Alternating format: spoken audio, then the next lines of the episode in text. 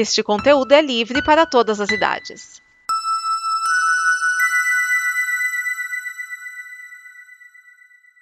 Obrigado por dar play neste programa.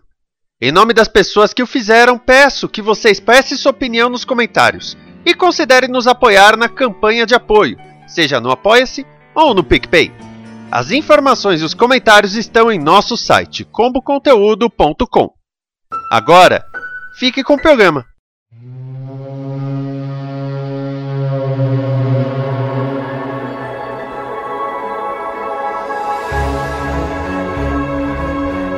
E este é o Fala Sério, programa antenado no presente, passado e futuro da televisão. E hoje nós continuamos, a equipe avalia o assassinato do menino Roberval. Hoje falando de séries japonesas e animações.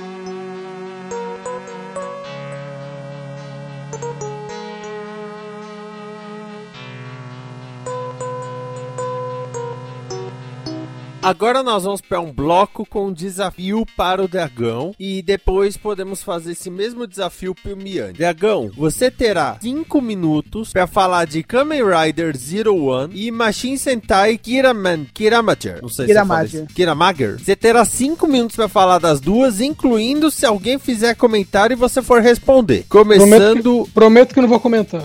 agora. Vamos lá, vamos começar com o Kamen Rider Zero One, né? Que é o primeiro Kamen Rider da, da Era Reiwa, onde o protagonista, que ele tem, que ele é, começa ser, tentando ser um comediante que não dá certo, porque ele faz muitas piadas de tiozões, isso eu me identifico muito nele, e ele herda do avô dele uma empresa de inteligência artificial, né? Onde o, ele só pode se só, ele só pode se transformar em Kamen Rider se ele for o presidente. E nisso começa ataques de, de uma cyber de cyberterroristas que essa inteligência que que ele que, que esse avô dele criava, ele cria robôs autômatos que são similares a humanos. Esses robôs fazem tarefas e já ocupam uma parte considerável da- do trabalho da sociedade. E esses terroristas transformam esse, é, em, hackeiam esses robôs e transformam eles em monstros. E ele, com, com o poder de Kamen Rider, ele consegue recuperar esses robôs, né? Esses autômatos. E nisso é uma aventura muito legal. Ela foi encerrada tem pouco tempo, né? Já tem um mês e meio por aí. E ela é uma aventura que começa muito leve, muito nesse, nesse naipe que eu falei, e ela vai pegando uma proporção muito mais densa. Tanto que ele já foi considerado por mu- muitos o, o Kamen Rider mais. o melhor Kamen Rider, porque ele já ele é o mais completo. Ele tem uma tema muito mais densa. Amigo, eu ouço que o melhor Kamen Rider é o que tá passando atualmente faz uns 20 anos, cara. Nem tanto, porque depois do Gaia eu acho só o Zero One melhor que ele, mas tudo bem. É, esse é um Kamen Rider muito bom e é o primeiro da Hera Reiwa, Reiwa, né? Que é, que é o que tá que é o primeiro desde o novo reinado. Agora, Eu só quero falar uma coisa: rico é vagabundo mesmo, hein? Só vai salvar o mundo pra recuperar os produtos da empresa. Vai Exato. salvar as pessoas, não, né, filho da puta? Kamen Rider capitalista, não. isso porque você não viu um dos rivais empresariais dele, que ele é um pouco mais desgraçado nessa ramo capitalista, mas tudo bem. Agora vamos para Kira Major, né? Em Kira Major é, é, um, é o Super Sentai desse ano, que já tá na metade, e ele, ele é um pouco diferente, né? Não tão diferente, porque ele começa num outro planeta, de uma raça de pessoas cristaloides, que, que ele é atacado e destruído, e a, a princesa desse mundo, que consegue sobreviver, vem pra Terra pra, pra tentar salvar o, o pouco do, do poder, o, o pouco que resta do planeta dela, né? E descobrir que, tipo, o planeta dela tinha um contato com a Terra já de alguns anos e tem uma empresa empresa que tá pronta para recebê-la e para ajudar ela a lutar contra o império que destruiu a, o planeta dela, que foi traído pelo seu próprio tio, né? Foi o próprio tio que arquitetou toda a destruição do planeta. E nisso ela encontra pessoas aqui com que eles vão chamar de Kira mentalidade, né? Que é que é pessoas que são com mentes brilhantes para em suas áreas para conseguir é, extrair poder de, das gemas que, que ela trouxe com ela e conseguir lutar contra esse império. Ele é um, um Super Sentai é, diferentezinho, ele é bem, bem divertido e roteiro não tem muitos roteiros clássicos, né? Muitas coisas que eles tentam é, é um pouco eles quebram um pouco de muitas expectativas de alguns episódios, né? Principalmente com, com o roteirismo clássico de Super Sentai e ele é, ele é muito divertido e os personagens têm bastante carisma, isso que é importante desse ano, né? onde você não consegue decidir quem é o personagem mais legal para você, porque cada um tem sua característica e cada um no seu. Ele vem de um ramo diferente. Tem ator, médico até desenhista e tanto que o, o vermelho, que é o mais criativo, ele é um desen, desenhista do colegial.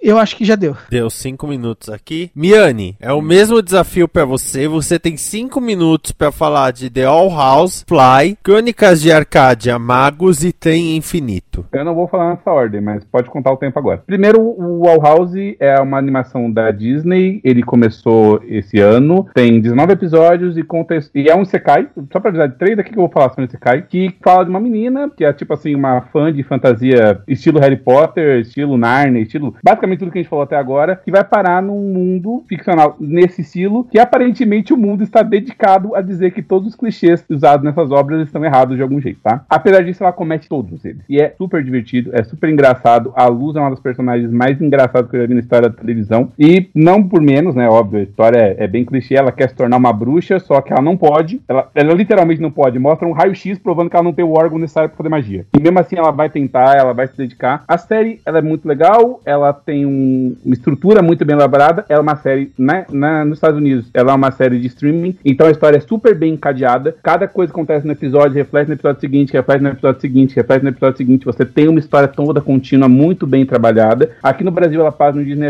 Que tá na televisão no na televisão fechada, mas você pode assistir com alguma facilidade. Ela tem 19 episódios, porque por causa da pandemia, os três últimos episódios não foram concluídos, então tá faltando três episódios pra terminar a temporada. Ah, uma coisa curiosa é a primeira vez que a Disney tem um personagem abertamente LGBT no seu quadro principal, que é a Emmett, que é a personagem bis bissexual que está interessada na protagonista, que é uma porta não percebeu, como qualquer protagonista de Sekai, e se realmente eles começarem a namorar, vai ter o primeiro personagem, né, uma lésbica como protagonista. E... peraí, peraí, peraí. Primeiro. É... Protagonista. LGBT e o Pateta. Bom, tá, tudo bem. Pateta é hétero, tanto que casou e teve filho. Não, não, ele Pateta é, é... bisexu... bissexual. Eu não sei É? se ele é bissexual, mas Ué, ele não se pega na Floribela que é Procura o episódio chamado O Dia de Folga do Papai. Eita. Ué, eu sempre falo desse episódio, quando falam que a Disney é família. Bom, só, só pra dizer, é uma série muito legal, dá pra assistir, curtinho, 19 episódios. O próximo é outro Sekai, que é o Trem Infinito. O Trem Infinito tá na terceira temporada e é um dos poucos desenhos da Cartoon Network que mudou de bloco. Ele passou do bloco pra crianças direto pra Gabion Max nos Estados Unidos, porque ele ficou muito mais pesado de uma temporada pra outra. Essa última temporada, inclusive, tem maluco tentando se matar e criança de 14 anos tendo a alma drenada por uma barata gigante e morrendo, virando pó no meio do desenho com cena aberta e foda-se, tá? O que aconteceu, velho? Mudaram o showrunner? Não, o pior, o showrunner foi ficando mais. Ele fala que ele tem história pra sete temporadas, então ele tá terminando o show cada vez mais dark. Na segunda ele tava meio pesada. Na, ter... na... na segunda tava tão pesada que, tipo, tinha policial caçando o protagonista na bala. E foda-se. Na terceira, tem protagonista morrendo. Tudo bem que ele é protagonista até os dois últimos episódios quando ele vira antagonista, mas ainda assim é o protagonista morrendo. Qual é a história do trem infinito? Basicamente tem um trem e no sabe lá Deus de onde pra sabe lá Deus de onde, com vários vagões, tanto que tá aí o nome infinito, onde cada vagão é uma realidade separada. Esse tem sequestra pessoas da Terra, e no princípio você não sabe por quê, mas a maneira que a história vai progredindo, você percebe que o trem nada mais é do que uma terapia psiquiátrica gigante feita para as pessoas aprenderem a viver sua vida. É, na primeira temporada começa com algo do tipo, ok, meus pais vão se divorciar, e na terceira temporada eu estou recusando tratamento psiquiátrico porque eu tenho que encarar os problemas da minha vida e eu não aguento fazer isso. Todos os personagens, todos, todos, até o, o coadjuvante do coadjuvante do coadjuvante em Trem Infinito tem uma personalidade muito bem elaborada, conceitos muito bem elaborados, ele é uma aula de como escrever personagem. Tem três temporadas, eles são extremamente curtas, cada uma tem 10, tem 10 episódios com 11 minutos cada um. E como eu falei, ele é um dos poucos desenhos que passou da fase de criança pro HBO Max, porque tava muito sério para colocar na, na Cartoon. Pode assistir esse, eu, eu, assim, se você não assistir mais nada do que eu falar, assistir esse, você vai gostar. Bom, o terceiro foi qual, Vinícius? Tem Fly e Crônicas de Arcádia. Ah, Crônicas de Arcádia eu acho que é melhor, o Fly fica, se, se o Fly for cortado, só teve um episódio, então não, não pega de prejuízo. Beleza, Crônicas de Arcádia é a sexta temporada da série em... Eu, eu tô pensando na palavra, porque ela não, ela é uma série contínua, mas ela não trata dos mesmos personagens o tempo todo. Ela é uma antologia, beleza. É, uma tipo uma malhação da vida. Não, ela é uma antologia. É, O ponto principal é isso. O Del Toro, ele foi escrever uma série que as três primeiras temporadas se passam com um personagem, que é o Jim Lake, que basicamente ele descobre que tem trolls na, na cidade que ele tá, e ele basicamente vira o policial desses trolls. Na terceira temporada ele encontra dois alienígenas, e as outras duas temporadas são desses alienígenas fugindo de uma guerra civil no planeta deles, vindo parar na mesma cidade. Eles veem os eventos da primeira temporada, mais ou menos, e termina a temporada deles com uma invasão alienígena com uma mulher usando uma armadura do Homem de Ferro para tentar prender eles, enquanto o general maligno do planeta deles, com 15 metros de altura, vai destruir a cidade, porque ele descobriu a magia nesse mundo. E por acaso, magia é muito compatível com tecnologia alienígena. E o, a temporada que eu vou falar, que é a sexta temporada, que é o Magus, é, ele começa com um personagem basicamente voltando no tempo, por isso que é um Isekai, como todos os outros, e ele vai contar como seriam esses personagens viajando pra era arturiana, para encontrar o Merlin, para encontrar o Arthur e tudo mais, encontrar a Morgana, que já era antagonista na primeira temporada, e ele vai contar como a cidade ficou doida, basicamente. Por que aquela cidade é um foco das loucuras universais. A história é muito bem bolada, ela termina mais uma vez com o mundo indo pro caralho, por, vai escapar por um triz, e não vai dar nem em jornal isso, e tudo indica que a próxima temporada vai ser no planeta alienígena, porque eles sempre deixam pistas ao longo da temporada de como vai ser a próxima. Muito bem. Como eu falei, faltou o Fly, mas o Fly só teve um episódio, é remake da série original. Eu não vou falar muito, só citam Fly, porque Fly é muito foda e que dessa vez vai ter final. Vai ter final sim. E não é o SBT que vai garantir esse final.